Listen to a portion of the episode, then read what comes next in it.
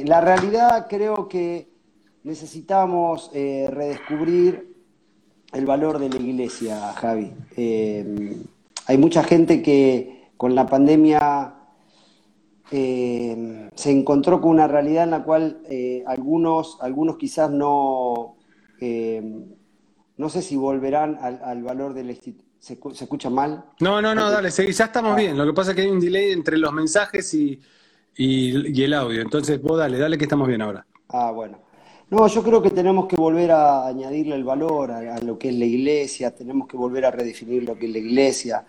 Pero yo personalmente creo que eh, si alguno me sigue en la red se, va a dar cuenta que yo cambié mi, a ver, no, digo la modalidad, pero quizás eh, cambié el tono de mis mensajes eh, debido a que hay mucha gente que necesita la institución, hay mucha gente que necesita el edificio. Para, déjame, déjame, preguntarte algo. ¿Cuál era el mensaje que, decís o que crees que dabas antes de la pandemia que, ahora cambiaste? Y en, en un aspecto quizás era los edificios no son importantes, los edificios no son la iglesia, pero, ¿qué es lo que me pasó a mí? Que llegado el punto en el cual yo tenía que desalojar el lugar donde nosotros nos congregábamos, y dije, ¿y yo ahora con este grupo de personas dónde me voy? Porque siempre estaba, viste, ese, ese tema de, bueno, volvamos a la iglesia del principio, volvamos al origen, volvamos a las casas, está bien. Un domingo vos podés invitar en tu casa a un grupo de 15, 20 personas, pero si de repente la, la propuesta eh, es, atractiva, la gente se siente cómoda, se quiere, encuentra en ese lugar la pertenencia, y va pasando el tiempo y de repente la gente dice, che, bueno, yo quiero invitar a un amigo, y ya no son 20, son 30, y ya la persona dice, bueno, está bien, vengan el viernes o el sábado o el lunes otra vez, pero después el otro viernes y después el otro viernes, y después ya, ¿quién tiene la disponibilidad de abrir su casa? ¿Viste? Porque no, vayámonos a la plaza, está bien, mientras el clima acompañe, pero si hace frío, entonces creo que a mí lo que me pasó en carne propia, que llegó un momento en el cual yo tenía que sentir que tenía que desalojar ese lugar, y dije, ¿y a dónde me voy? Y entramos como en una situación de, no sé, de, no digo pánico, pero para, para exagerar un poco ese pánico, es decir, ¿y ahora qué hacemos? En la Argentina, todos los que vivimos en la Argentina, escuchamos desde hace muchos años que el problema de nuestro Estado es la falta de institucionalidad, ¿no? Decimos que porque no funciona la institución, no funciona la, justicia, no funciona la educación, no funciona el Ministerio de, Sanidad, no funcionan, bueno, tantos otros ministerios, eh, la política se mueve de acuerdo a las necesidades y no de acuerdo a, la, no sé, a las estrategias de Estado. Y me parece que yo he sido parte también de eso que todos eh, eh, es como que resistimos y, creímos en un aspecto que la institución, la iglesia es lo que mató al movimiento y yo soy parte de eso. Pero me parece que hay una necesidad de revalidar y de repensar la iglesia, que la iglesia no es el edificio, que la iglesia no son solo los pastores, que la iglesia no es solo la membresía, pero me parece que esta pandemia lo que ha llevado es a un montón de gente eh, a, manifestar un enojo o a sincerar un montón de cosas que quizás tienen razón, pero ¿cómo, cómo, cómo funcionamos más allá de eso? Y te puedo contar el ejemplo de un montón de personas que encontraron dentro de un ámbito de sanidad, de amor genuino, de, de, no mostrar caretas, de mostrarnos vulnerables, de, establecer relaciones por debilidad, ese ámbito de pertenencia y de sentido de familia. Y me parece que ahí está. ¿Qué pasa con la iglesia de acá 20 años si la desconstruimos todo y no nos hacemos cargo de que también nosotros podemos ser parte de la solución, pero también podemos ser parte del problema?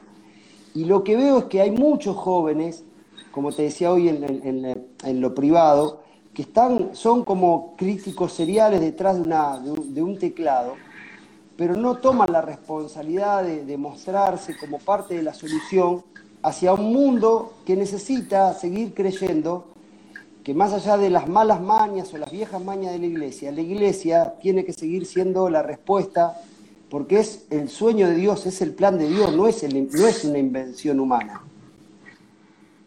Yo eh, siempre hablo de lo mismo y creo que hoy tocamos el tema. El problema surge con la ocupación o la usurpación del título y del lugar. Entonces, yo entiendo la iglesia desde otro punto de vista. Entiendo también que no se puede ser eh, absoluto con, las opiniones.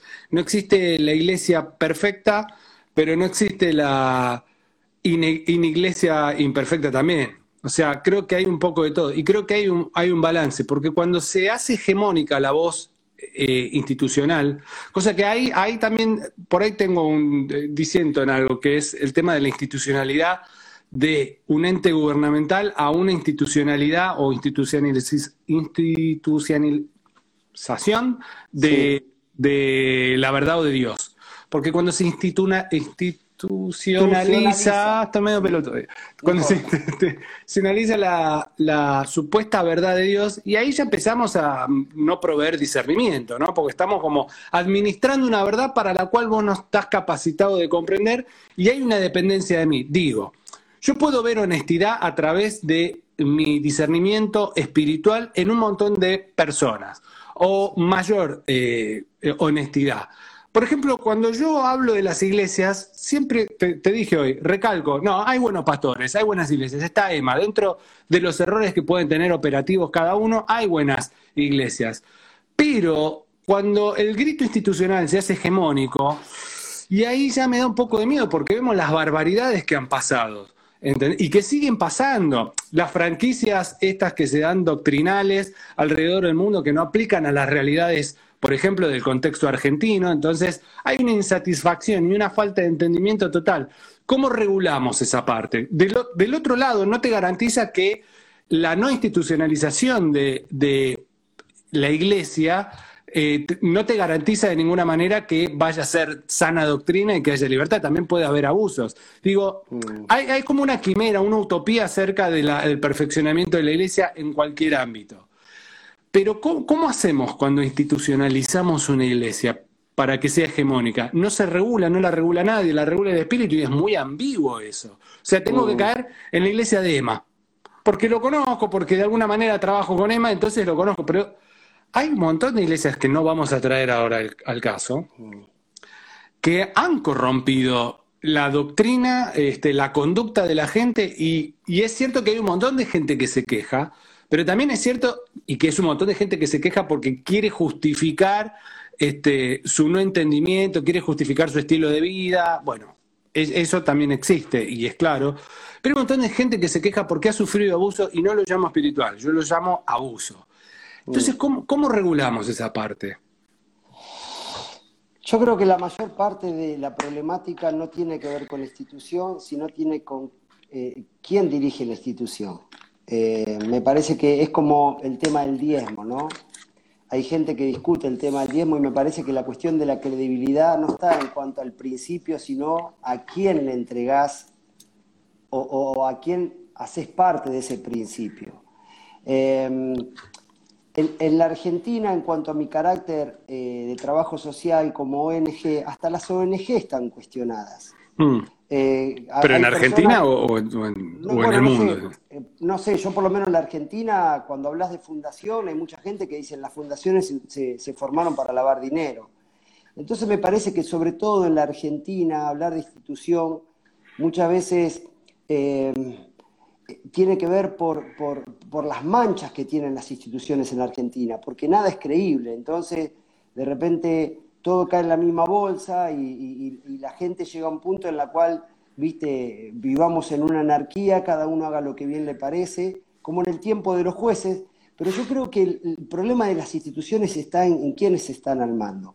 Si vos sabés que a la persona a quien vos vivís de acuerdo al principio del diezmo, sabés que llega a la iglesia, pero que la administra una persona en la cual para vos es honesta, no tenés problema, porque de alguna forma tu generosidad la vas a expresar en tiempo, en dinero, te vas a sembrar en algún lado. El tema es que la iglesia como institución ha caído en descredibilidad para muchos cristianos por el abuso, por, el, por la desidia, por la malversación de fondos y un montón de cosas. Y creo que nosotros es como hablar en cuanto al tema de la policía, si no, la policía es corrupta. Sí, puede ser que haya policías corruptas, los políticos son corruptos, sí, puede ser que haya políticos corruptos, pero no por eso tenemos que prender fuego todo, porque me parece que en cuanto a mi experiencia personal, con las personas que yo toco a diario, justamente hace un rato estaba hablando yo con Andrea y muchos verán en la red eh, el testimonio de, esta chica Andrea, eh, quien eh, la conocimos hace un tiempo y bueno, y recién ahora ella está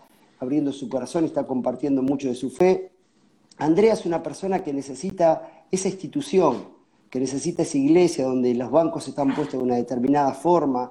Ella todavía eh, lucha entre el culto y la misa y bueno, y, habla de, esas cosas, pero ella encuentra en esta familia que excede la institución eh, la confianza, la honestidad, el hecho de que los trapos los lavamos, eh, los trapos sucios los lavamos en casa, que hablamos del valor de la confesión, que sentimos que somos relaciones por debilidad y no por fortaleza, que, trabajamos en, superar las diferencias y que mantenemos los vínculos a pesar de las diferencias. Entonces, yo creo que todos esos ingredientes son los que tenemos que volver a revalorizar.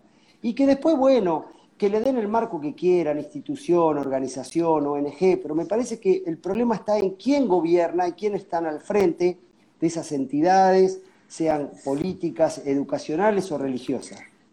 Pero y bueno, y ahí está el tema, ¿cómo hacemos? La forma es capacitarte de alguna manera, de, alguna forma también independiente, porque si no, el mensaje es como muy hegemónico y no es experimental.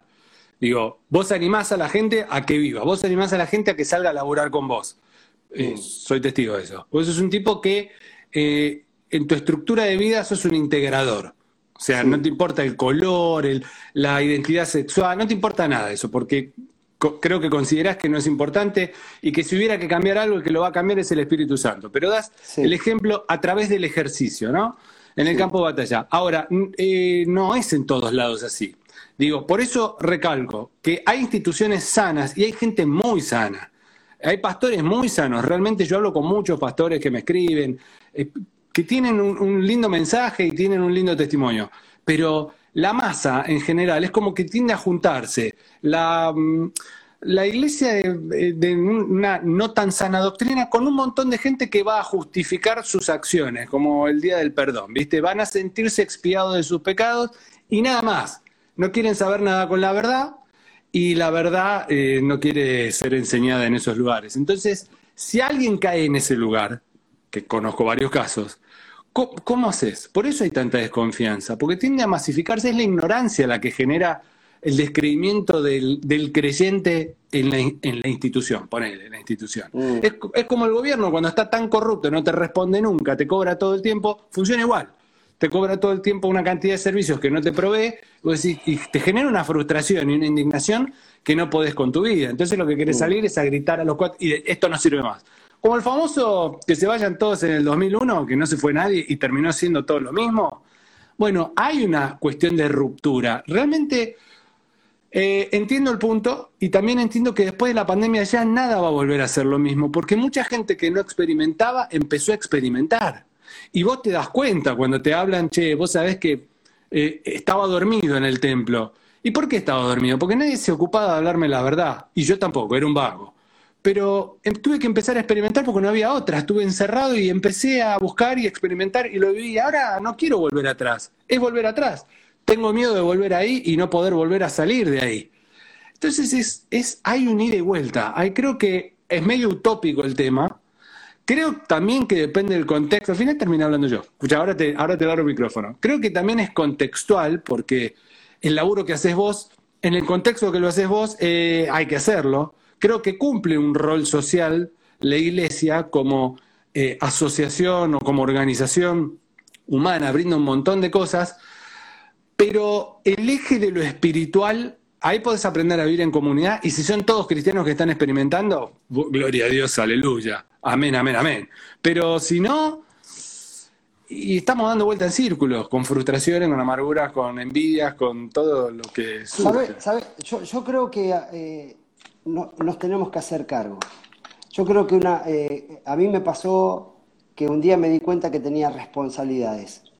y, yo veo que en gran parte, eh, eh, muchos, y yo me hago también parte de esto, estamos siempre con la premisa de Señor, cambiarlo al otro. Y me parece que la madurez es cambiar yo. Esto es como un matrimonio, ¿viste? Hoy tenemos relaciones tan volátiles, tan efímeras, circunstanciales, que en la primera de cambio que no coincidimos algo nos separamos.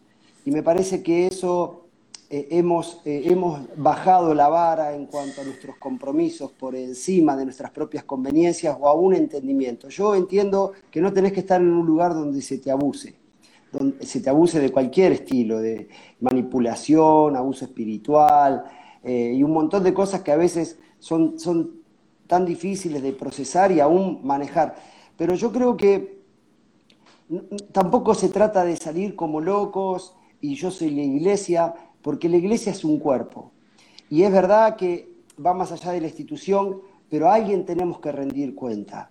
Tenemos que ser parte de una familia. Lo que pasa es que la palabra rendición de cuenta, en el contexto que muchos vienen, eh, quizás eh, ahí raya con la manipulación. Yo soy una persona que a mí me encanta rendir cuenta. Yo soy una persona que aún mismo la gente que me conoce sabe que yo no tengo problema y, que algunos hasta me retan. Me dice, Emma, no nos des explicaciones. Sí, sí, a mí, porque me hace bien. El tema es que, ¿dónde vas a ser formado en tu carácter? ¿Dónde vas a pulir ese temperamento si no sos parte de un lugar sostenido en el tiempo? Porque es como el matrimonio, bueno, no me gustó, me voy, me voy y, y, empiezo otra relación y creyendo que la nueva relación me va a dar a mí la oportunidad de poder tener un mejor pasar en pareja. Pero después vuelvo a frustrarme y vuelvo a cambiar de relación. Y así hay un montón de gente en la cual pasa deambulando de un lugar al otro, creyendo que son iglesias, pero su carácter no es transformado. Ahora, tenemos que permitir el hecho de echar tierra en un lugar la semilla para que dé fruto. Y por sobre todas las cosas, si queremos que Dios es poderoso, que es omnisciente, omnipotente y soberano, aún mismo no se quedó dormido sobre esas situaciones y también las permitió para que nosotros también seamos formados en nuestro carácter. Porque si no, viste, bueno, no me gustó, me voy, no me gustó, me voy allá, me voy allá. Pará, a mí hay un montón de cosas, siendo artífice o siendo eh, quizás la cara visible de una organización, en la cual también me gustaría huir.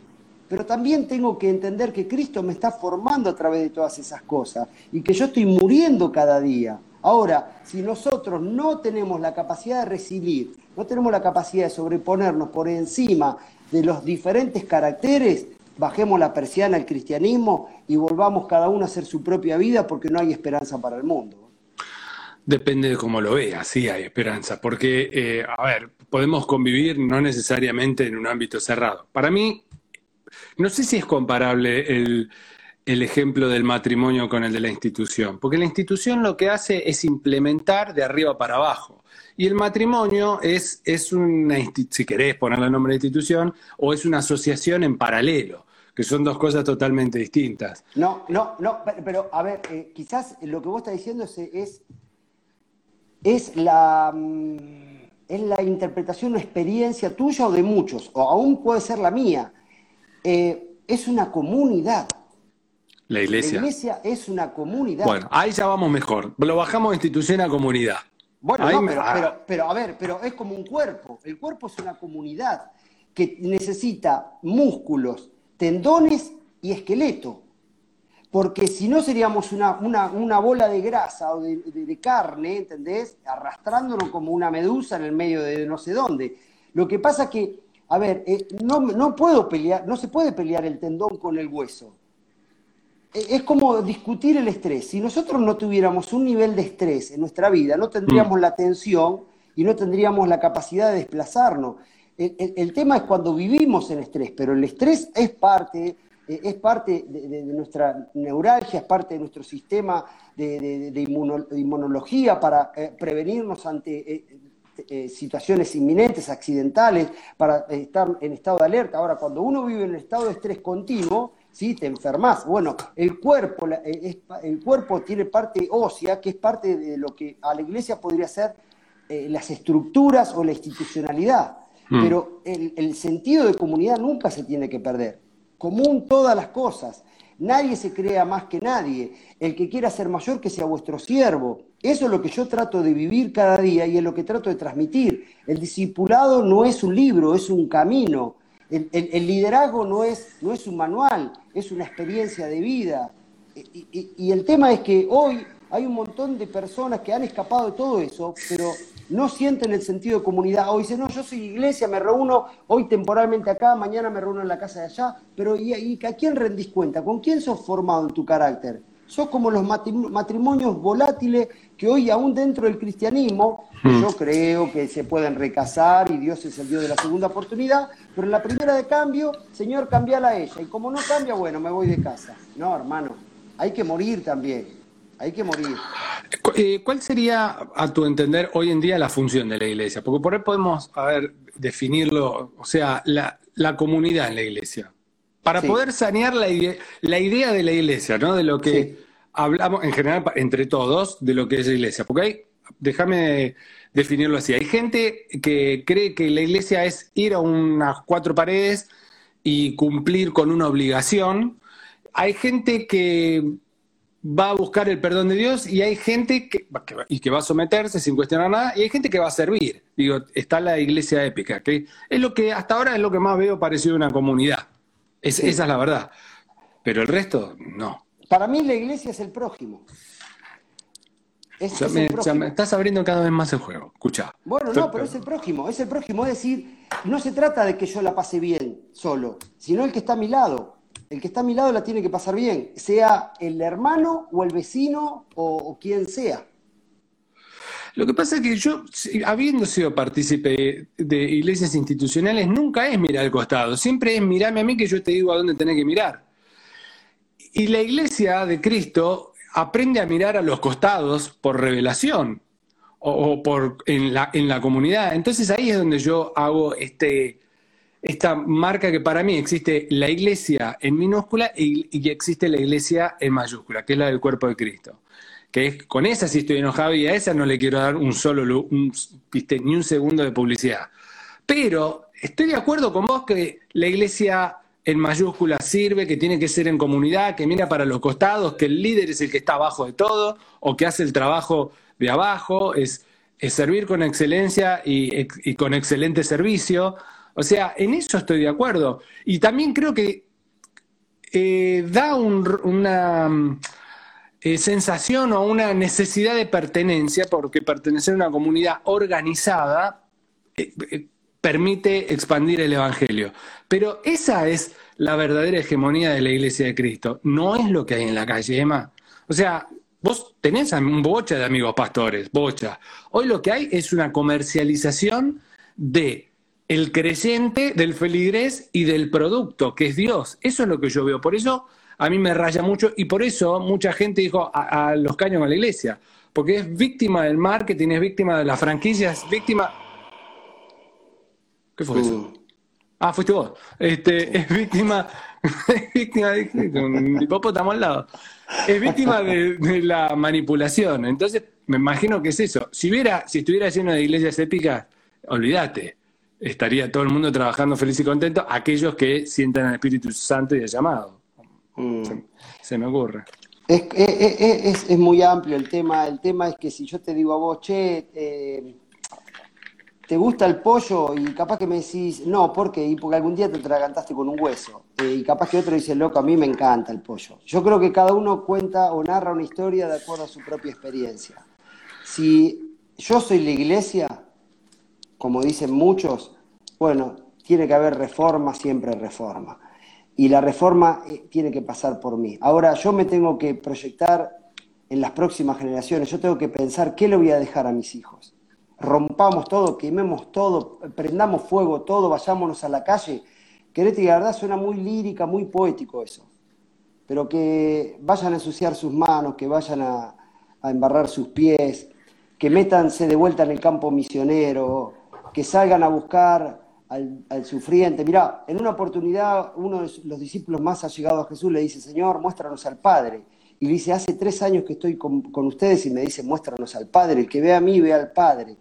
Cada uno de nosotros tenemos que ser el reflejo de Jesús. Ahora Jesús podría haber hecho de, su ministerio algo unipersonal, pero decidió mantenerse en una comunidad y le dijo que eh, ellos se mantuvieran en unidad y que salgan por el mundo y sean amables. Entonces, el sentido de comunidad, de pertenencia, más allá de que no había un edificio, lo tenían que experimentar a diario. Habían rivalidades, habían problemas, pero siempre lo que nos lleva al Espíritu de Dios es a superar las diferencias. A ver, yo voy para 24 años de matrimonio y soy totalmente diferente de mi esposa, pero yo aprendo cada día entendiendo lo que es el amor, que no es un sentimiento, es una decisión. Cada día decido amarla, decido celebrar mis diferencias. Y creo que lo que la pandemia ha dejado es en evidencia que mucha de lo que funcionaba como iglesia era mucho más posiciones jerárquicas, posturas dogmáticas, doctrinales, pero no reinaba el amor, reinaba el sentimentalismo, reinaban las intenciones personales egoístas de algunos cuantos, pero no desconstruyamos lo que durante estos dos mil años, mal o bien, le ha dado esperanza a muchas personas y se la tiene que seguir dando. A ver, como te decía el, ejemplo de Andrea y otras tantas personas que están buscando sentirse acobijadas, tener pertenencia, sentirse amada, no sentirse cuestionada, en la volatilidad de la que lo que ofrece hoy la sociedad, en, todo es instantáneo, todo es inmediato, ¿entendés? Eh, funcionamos de acuerdo al viento, de acuerdo al día, de acuerdo al clima, de acuerdo a lo que pinta, lo que no pinta, pero lo que le da pertenencia a un hijo es que cuando llega a casa, su mamá está en su casa, su papá respeta a su mamá. Bueno, así es la iglesia, es una gran familia para mí. Por eso te digo que el pollo, vos te puede tener una mala imagen porque te atragantaste por un hueso. Pero yo he sido un crítico hace muchos años de la iglesia, pero no por eso yo siempre lo he dicho, soy un bicho de la iglesia. Lo que pasa es que, bueno, hay que redefinir la iglesia, pero no el hecho de que muchos andan dando vuelta, viste, diciendo, no, la religión, la religión. Bueno, hermano, ponete a trabajar por lo que vos querés que la iglesia, comprometete, sentite parte de una comunidad, rendí cuenta a esa comunidad, una rendición de cuentas por amor, no por obligación, y seguramente eso que vos te estás produciendo va a producir esperanza y expectativa en lo que viene detrás. Bueno, podremos dar vueltas en círculo con esta conversación durante horas, pero me quedó claro, como dijeron algunos, que ese suspiro fue un me tené las gotas por el piso. Javi. No, no, no, no, no, no, por favor, Javi, yo, a ver, eh, vos sos una persona que lo entendés todo también y, y estás, como te dijo el otro día Pablo, ahí, vos sos parte de nuestra iglesia a la distancia, en todos sentidos, sos una persona que estás continuamente pendiente de nuestras necesidades, le has puesto el corazón junto a Georgina para que después no me pasen factura, Georgina. Creo que está arriba. Creo que está igual que brava. después, me preguntas, ¿qué dijo de mí? No, que sos hermosa. pero yo, yo eh, eh, eh, en eso soy, estoy totalmente convencido, pero me parece que el mundo necesita esperanza. Y hay mucha gente que, mira, los indignados son los que estuvieron adentro, no los que están afuera. El problema son los que están peleando con la religiosidad y no aquellos que necesitan seguir encontrando en la iglesia un ámbito donde verdaderamente se transmita la esperanza que yo todos los días busco en Jesús. Yo eh, quiero aclarar que creo plenamente en, el proyecto La Casa del Niño, en la Iglesia Épica, o sea, realmente creo, creo en ese proyecto. Lo que pasa que siento que es un oasis en el medio de un desierto. Realmente creo que es un oasis en medio de un desierto.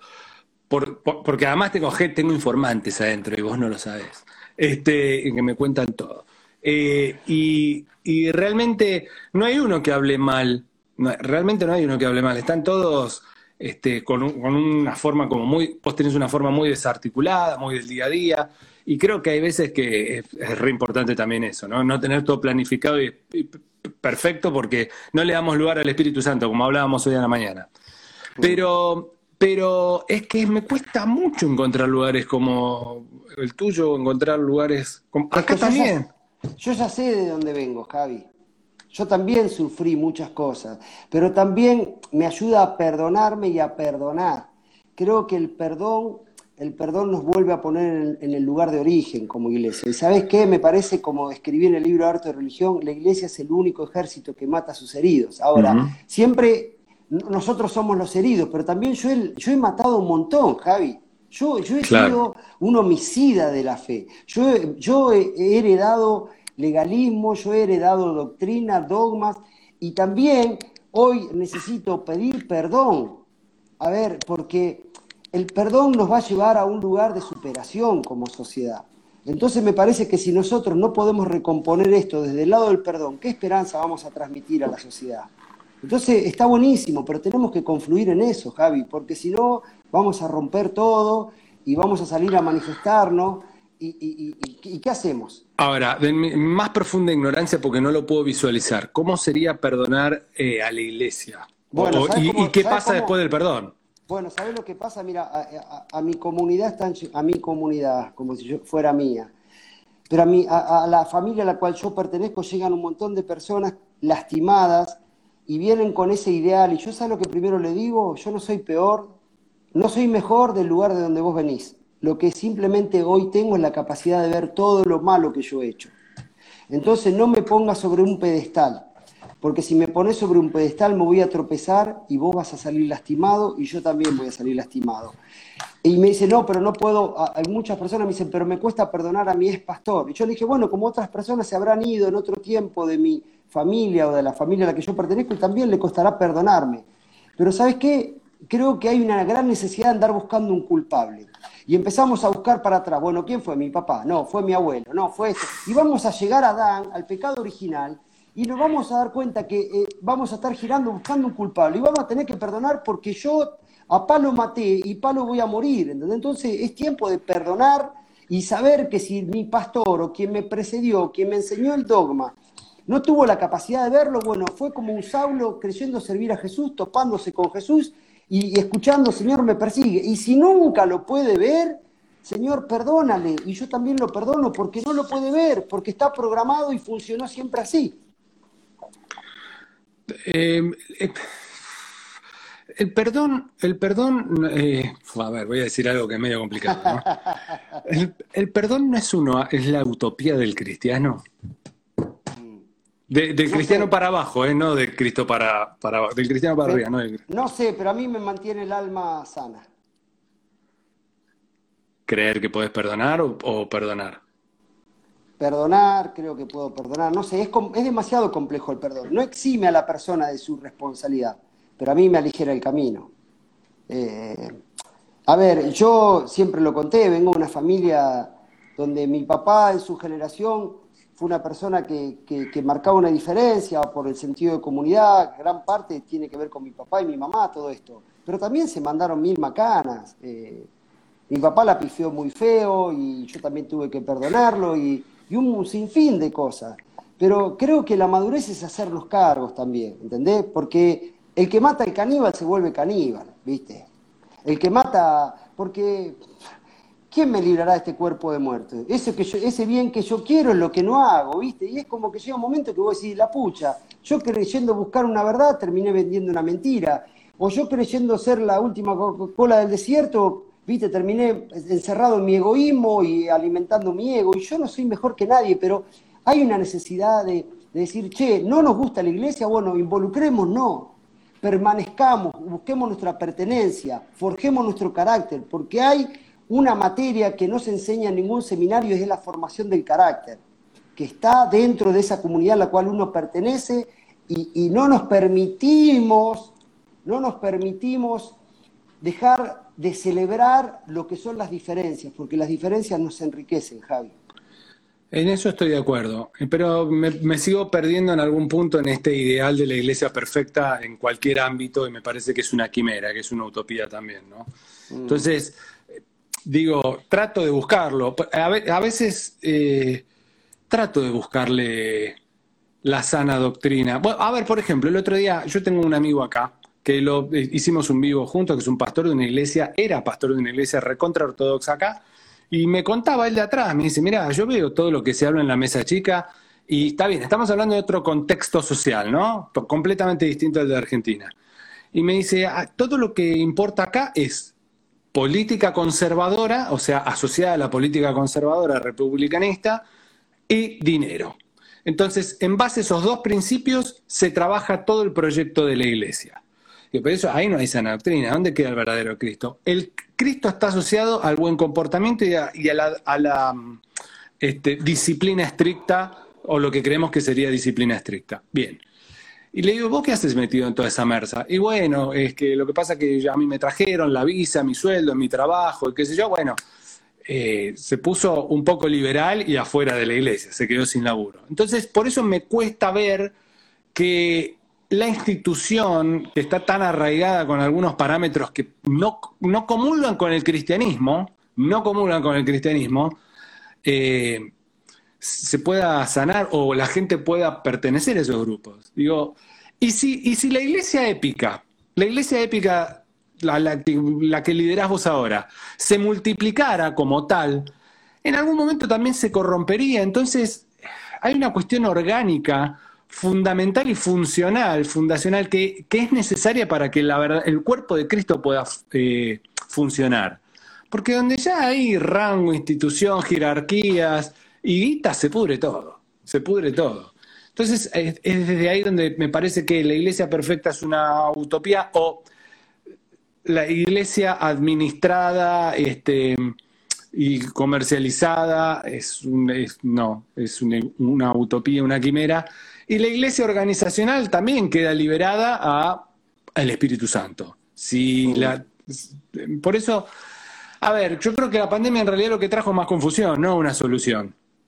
Mm, Estamos sí, todos sí. entre el dilema de ir a la iglesia porque es congregarse como todos tienen por costumbre, dejar de congregarse como todos tienen por costumbre, y entonces si dejo de ir ahí, no soy más hijo de Dios. Si dejo de cumplir con los ritos, dogmas y, y, y tradiciones, chao, no soy más hijo de Dios. Entonces quiere decir que esa persona no se enriqueció.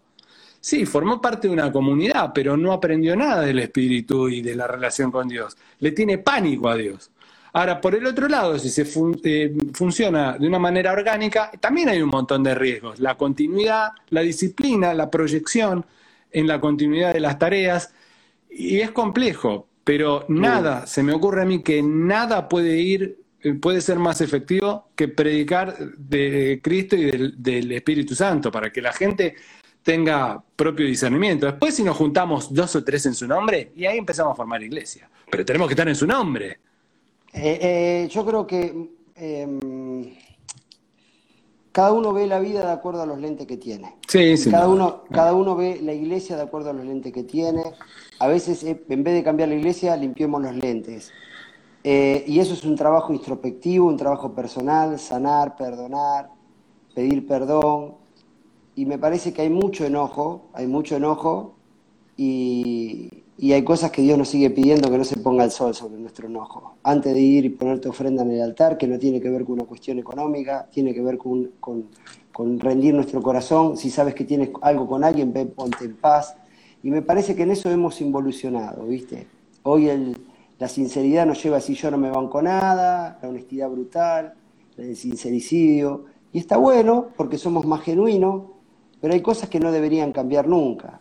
Por ejemplo. Eh, y el tema, de, como te digo, en cuanto al tema de las relaciones, el perdón es fundamental, aprender a llevar las cargas unos por otros, el sentirse que el que está al lado mío es mayor que yo, el, el entender el principio del buen samaritano, el entender que el liderazgo no, no, es un curso, sino es un estilo de vida, que yo tengo que ser líder primero de mi propio carácter, de mis propias emociones, de mis sentimientos. Por eso sí. digo que mucho de esto tiene que ver con la madurez.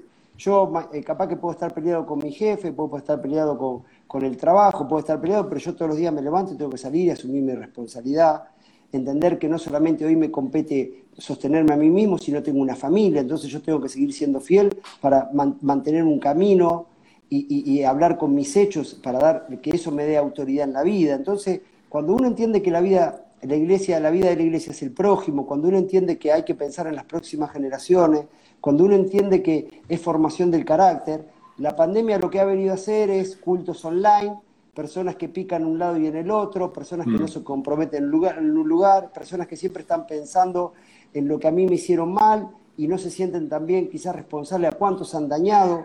Y yo soy el primero, yo soy el primero que eh, nunca me paro en un lugar de jerarquía, que las personas que ven, yo no es que hago un acting, me ve que yo soy una persona, a ver, Estábamos planificando para el verano este hacer otra capacitación intensiva y aquellas personas que han sido partícipes de eso saben que eh, desde de lo más sincero de mi corazón yo me he brindado todo, nadie, todos vinieron, estuvieron casi un mes, como 20 pibes viviendo en la casa del niño y nunca hubo un lucro de eso, que no está mal, porque a ver, el tema del dinero tampoco está mal, ¿entendés? Porque el dinero, sin dinero vos no vas a comprar carne, no pagás la luz, el tema el amor al dinero está mal, ¿viste? Porque el tema del dinero la iglesia, ¿viste? Todo eh, es, es, es, como un desmadre y no, y ahí te, eh, hay que cambiar los lentes. Pero ese sos vos, Emma, porque es por eso te digo, vos sos un oasis en el medio del desierto, vieja. Lo, o sea, hablemos claro. Vos sos un tipo que la guita el laburo del laburo y la guita el ministerio del ministerio. Todo lo que tenga que ver con la casa del niño, tu iglesia, San Javier y toda esta historia, vos no tocas un mango, aunque no te alcance del otro lado. Eso está claro, pero ese sos vos. O sea, la cantidad de gente que me escribe a mí diciéndome, loco, como arrojo manteca para pagar los diezmos, porque si no me dicen que voy a ser maldito con maldición. Los líderes viven como reyes y, y yo estoy sufriendo.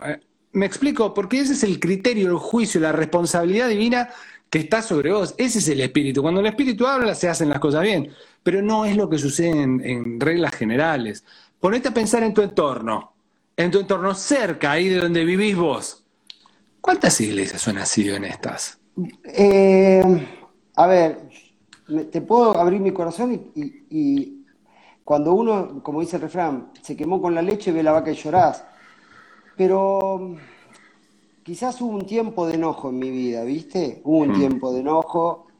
Eh, hoy estoy guardando mi corazón y me refugio dentro de esa comunidad, de verdad te lo digo, me refugio en esa comunidad donde a todas las personas que vienen, yo siempre le trato de hacerles saber que ellos son los que salvan mi vida, ellos son los que cada día me redefinen. Cuando no tengo ganas, me levantan los brazos, yo soy una persona que me muestro, soy como soy, no tengo doble, subo un video y me río de mí mismo, saco una foto con una peluca y así soy porque soy así, no, no, y si alguien viene a una reunión me va a dar cuenta que yo soy el mismo abajo, arriba, pero eh, no, no quiero enfocarme en lo que está mal, quiero empezar a mirar y decir, bueno, eh, es más, hoy hablábamos en la reunión de repente en cuanto a nuestra misión, ¿no? Todavía nos falta el tema del cierre de nuestra ONG, la Casa Niño, la pandemia nos destuvo el trámite, más cuestiones políticas y un montón de cosas. Entonces yo todo lo que tiene que ver hoy con proyectos los paso por mi, mi, red personal, porque no, eh, todavía la ONG no pudo llevar a tener la personería jurídica a nivel nacional, entonces todavía sigue siendo municipal.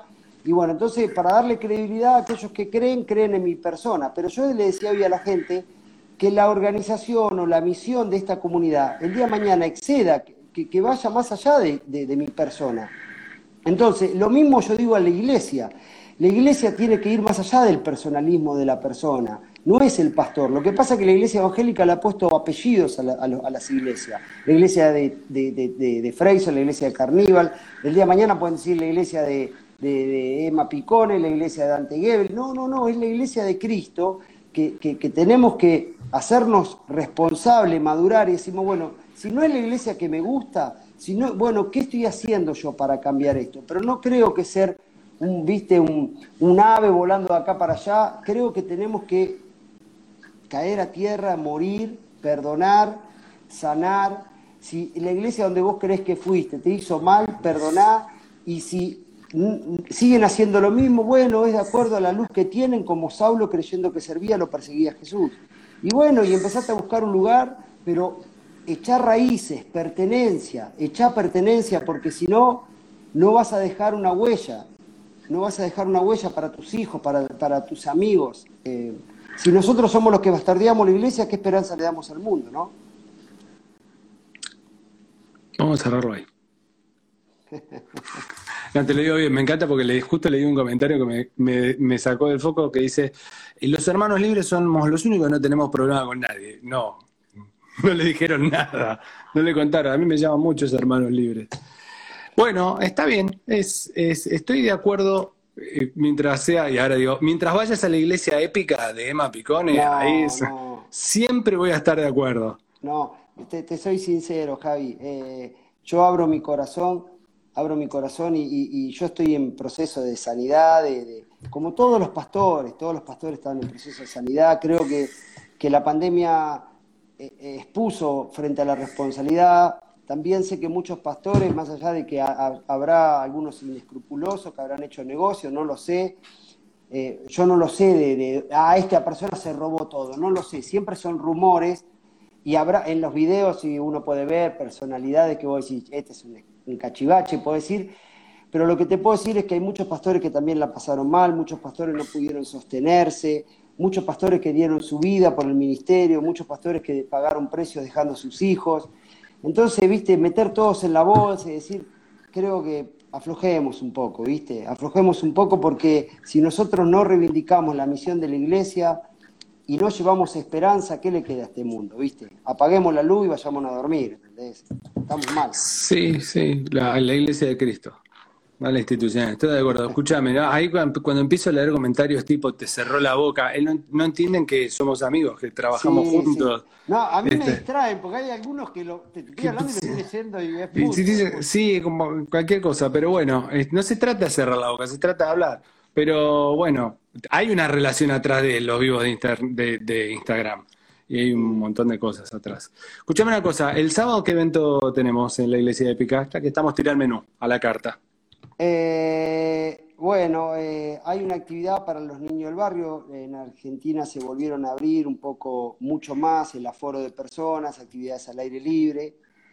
Eh, y bueno, estamos un poco volviendo a poner en valor la actividad con los niños y adolescentes en el barrio. Nuestra comunidad está al lado de una plaza, literalmente. Salís a la puerta y te encontrás con la plaza. Es como que es el parque de la iglesia. Sí y hay una canchita de fútbol, hay juegos, ese es el, mi ministerio. Yo evangelizo cortando el pasto eh, en la plaza, me agarro la, la, máquina desmalezadora y corto toda la plaza y le corta toda la cuadra a los vecinos y la gente viene y me trae ofrenda.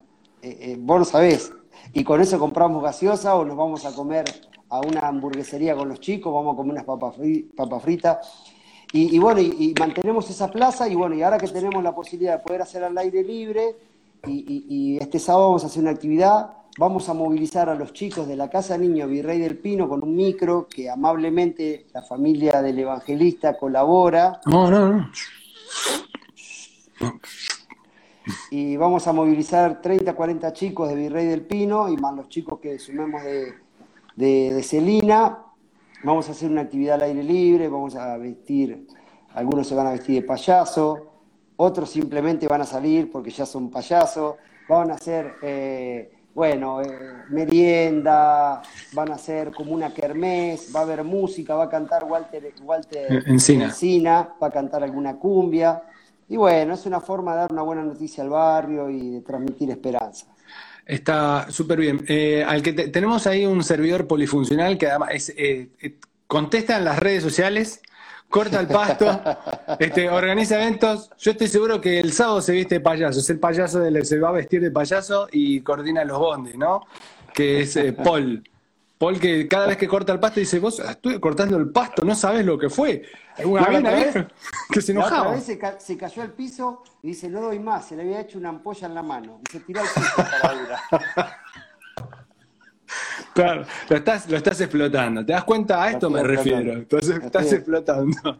No, no, él, él, él, quería saber si yo era una iglesia de inclusión.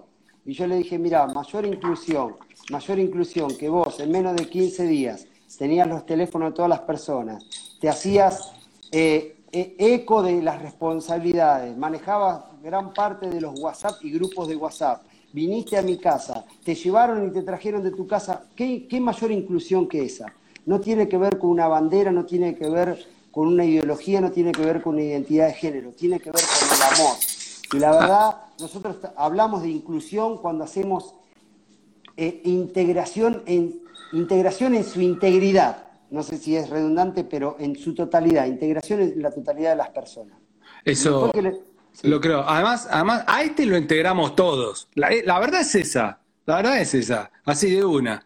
No, porque yo en mi iglesia cheta, cool. Dale, iglesia cheta, cool, vamos, da, vení acá. Y ahí está, integrado en todos lados. Es de los nuestros. Escuchá, otra cosa te quería preguntar. Lo de. No llores, Pablo, no llores. Dice, me van a hacer llorar los dos. Sí, ahora llora, ya empieza a llamar y estamos hasta las de la mañana. No, Pablo, me voy a dormir temprano. Escucha, también lo de los chicos, lo dijiste, ¿no? ¿En el verano vas a hacer lo mismo?